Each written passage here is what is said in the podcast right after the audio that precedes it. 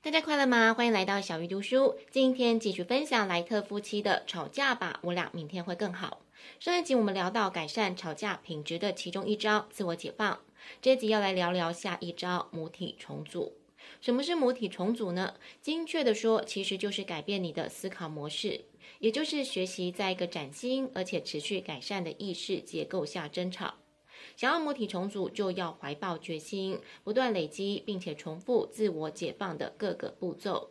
这里简单复习一下上一集分享的自我解放七步骤，分别是找出你的恐惧、真实表达、每天聊要紧的事情、及时反应、趁早吵、经常吵、小事也要当一回事，以及找一个理由开吵。母体重组代表一种思维方式的转变，就是要在伴侣关系中保持自觉，掌握调整信念系统的机会，以及改变个人的行为模式。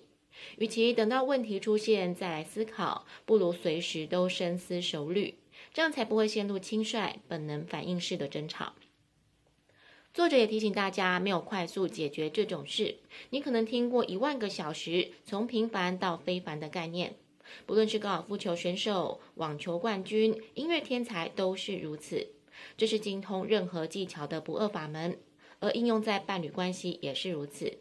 所以，如果没有经常性的重组母体，你以为已经抛开的行为模式、想法或是感觉，就会再度浮现。因此，如果你透过旧母体跟过去的经验纠缠，不相信自己讨人喜欢，不认为可以相信别人，那么就算你的伴侣对你宠爱有加，你仍然无法感受到爱。所以要专注在正向的思维来改变你的母体，找出伴侣展现关怀的方式，以及做出了哪些正向的改变。当你有自觉地展开正向互动，而且用心去体验，就能帮助你母体重组，而且建立全新的信念。作者也提醒大家要随时调整频率，当伴侣双方的频率对上了，彼此就更亲密、更有回应。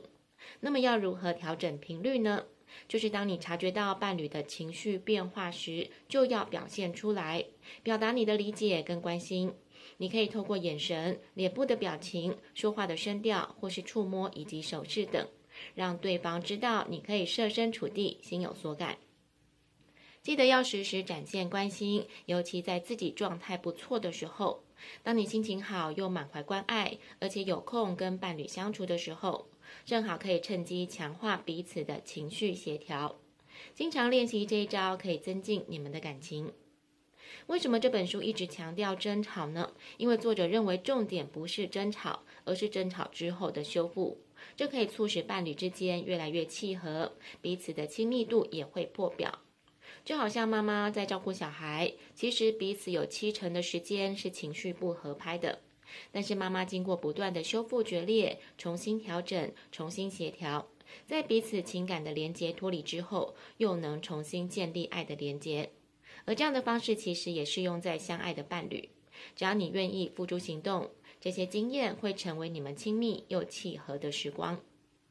不过，修复断裂首先要承认并且确认裂痕的存在，不要视若无睹或是归咎给伴侣，而是先让自己的情绪协调，认清精神的反应状态、各种感觉，并且标记出来，然后调整你跟伴侣的情绪频率。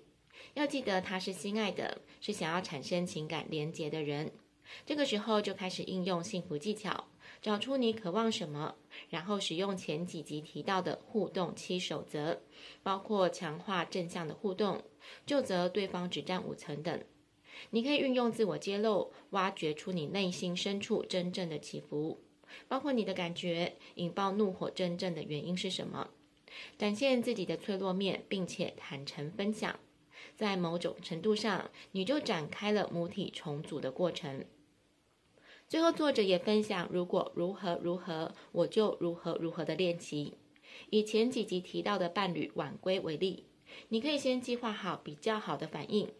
例如，如果伴侣又很晚回来，我就先拥抱他，对他说我很想他，请他以后尽量避免。通过这样的练习来建立新的行为模式，也能重新设定你的潜意识思维。不过，如果想要从当中得到好处，你还必须学会专注奉献。到底该怎么做呢？我们下一集分享。小鱼读书，我们下次再会。